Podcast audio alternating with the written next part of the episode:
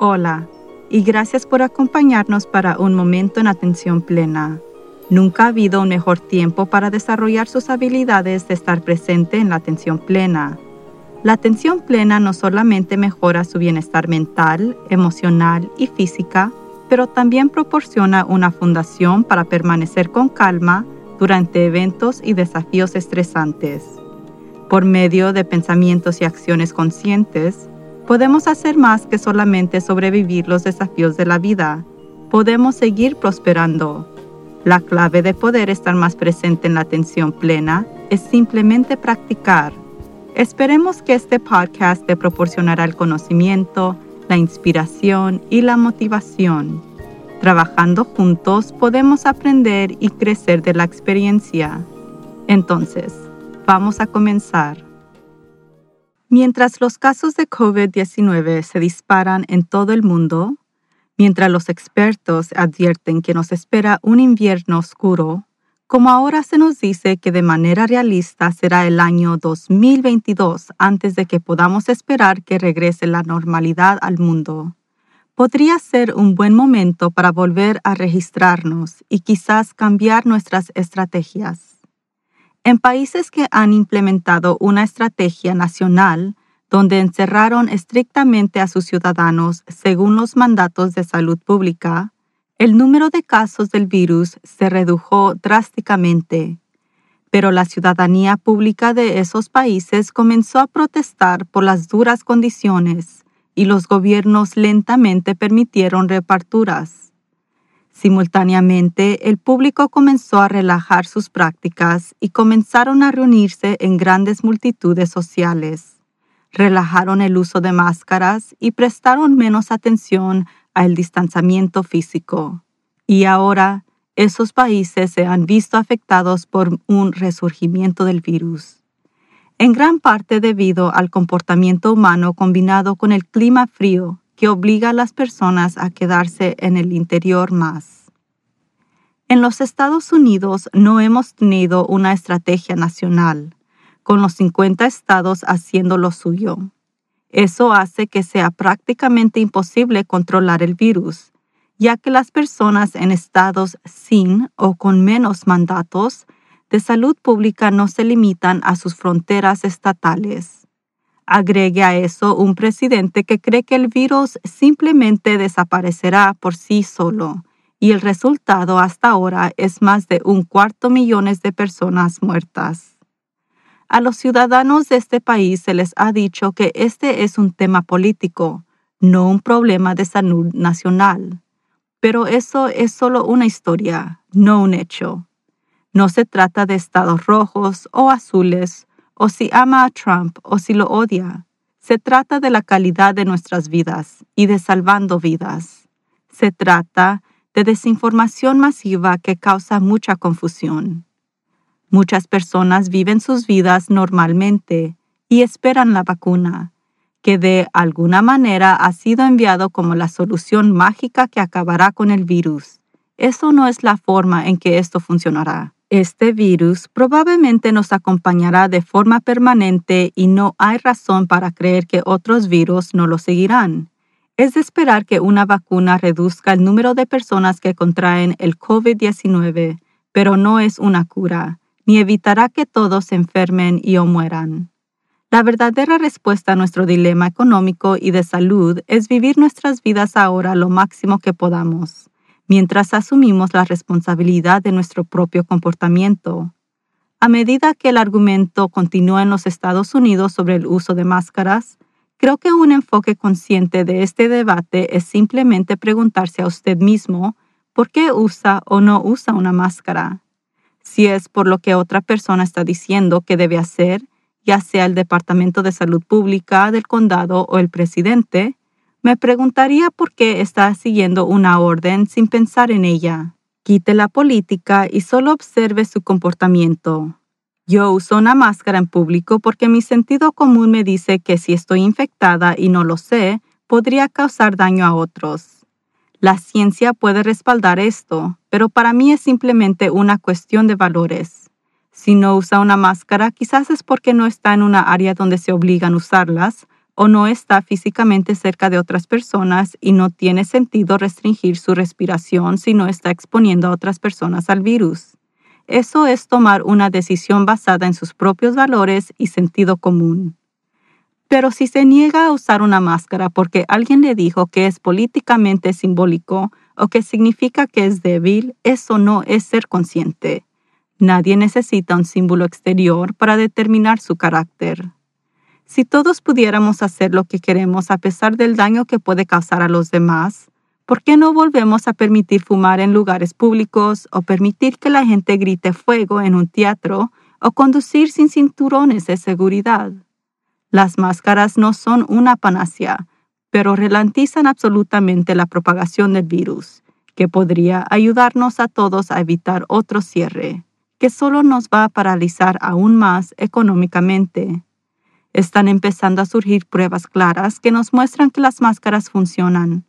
Se acaba de realizar un estudio por la Universidad de Kansas donde el gobernador emitió un mandato de máscara en todo el estado pero donde los condados podrían optar por no participar. Veinte condados siguieron la orden y 80 optaron por no participar. Aquí hay un extracto de los resultados del estudio informados por Kansas City Star el 29 de octubre. Eso es ciencia bastante simple. Los 80 condados están experimentando un tremendo aumento que comenzó 14 días después de que se emitió el mandato mientras que los 20 condados que siguieron el mandato de máscara durante el mismo periodo de tiempo no registró ni un aumento de casos. El gobierno no es nuestro enemigo. Siempre tenemos la posibilidad de elegir cómo respondemos a lo que los gobiernos hacen. Los republicanos o los demócratas no son nuestros enemigos, rojo o azul. Todos tenemos las mismas necesidades y deseos. El virus no es nuestro enemigo. Los virus hacen lo que hacen y no hay emoción o pensamiento involucrado. Pero bien, podemos ser nosotros mismos nuestros propios enemigos. Estamos creando nuestro sufrimiento al no escuchar nuestra propia guía interior o la evidencia científica disponible. Somos nosotros los que nos contagiamos el virus. Y para aquellos que se niegan a usar una máscara en áreas de la libertad, en realidad nos está restringiendo a todos incluyendo ellos mismos, de pasar esto a medida que lo alargamos aún más, viendo cómo los números aumentan aproximadamente de 75 mil casos nuevos por día. La respuesta a nuestro problema pandémico no es una vacuna, es cambiar nuestras propias creencias y comportamientos para garantizar la mayor cantidad de seguridad para todos. Es cerrando la división entre nosotros y volver a vernos como seres humanos, no como liberales ni conservadores. Se centra en nuestras prioridades, como hacer que los niños regresen a la escuela de manera segura y usar nuestro ingenio y creatividad para encontrar soluciones para hacer eso. Es cooperando con prácticas de salud simples como usar una máscara, distanciarnos físicamente y lavarnos las manos. Eso reducirá los casos de virus para que podamos volver al trabajo. Es adoptándonos a nuevas formas de vida, incluyendo las opciones tecnológicas, en lugar de resistirlos. No quiero estar encerrada hasta el año 2022, pero no puedo cambiar eso sola. Necesitamos trabajar juntos para que todos podamos volver a disfrutar de más libertad. Me gustaría ver a mis nietos antes de que crezcan y se hayan casado. Me gustaría salir y divertirme con mis amigos. Me gustaría saber que puedo ir a la iglesia sin tener miedo de enfermarme. Me gustaría usar mis tarjetas de membresía de museos, zoológicos y parques de atracciones antes de que se caduquen. Y necesito desesperadamente volver a mi gimnasio. Y yo apuesto a que mis deseos no son muy diferentes de los suyos. Estas actividades no son políticas, son humanas. Se trata de nuestra calidad de vida.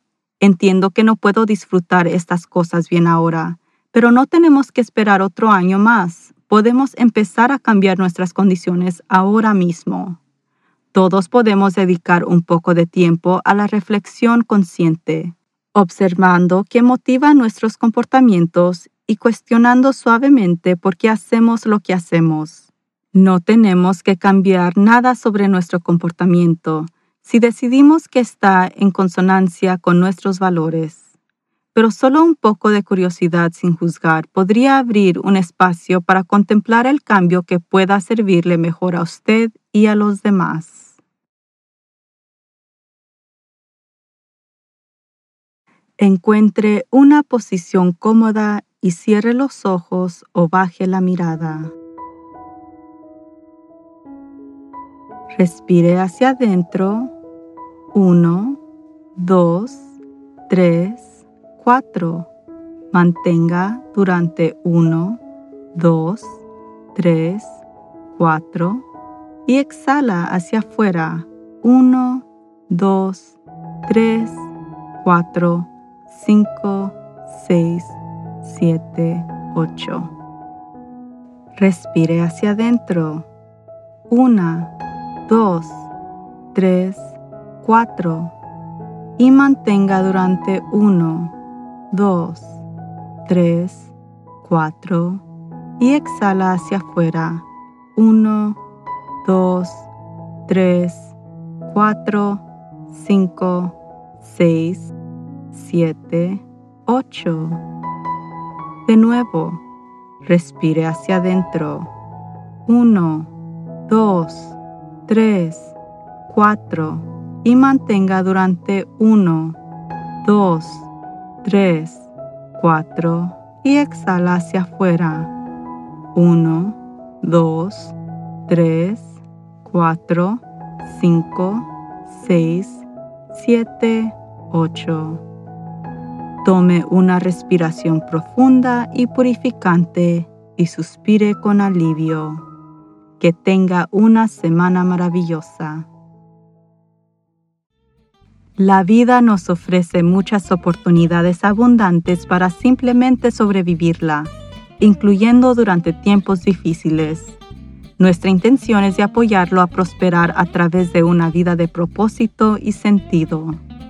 Asegúrese de meditar cada día, permanecer presente en la atención plena en sus actividades diarias y por favor permanezca salvo y sano.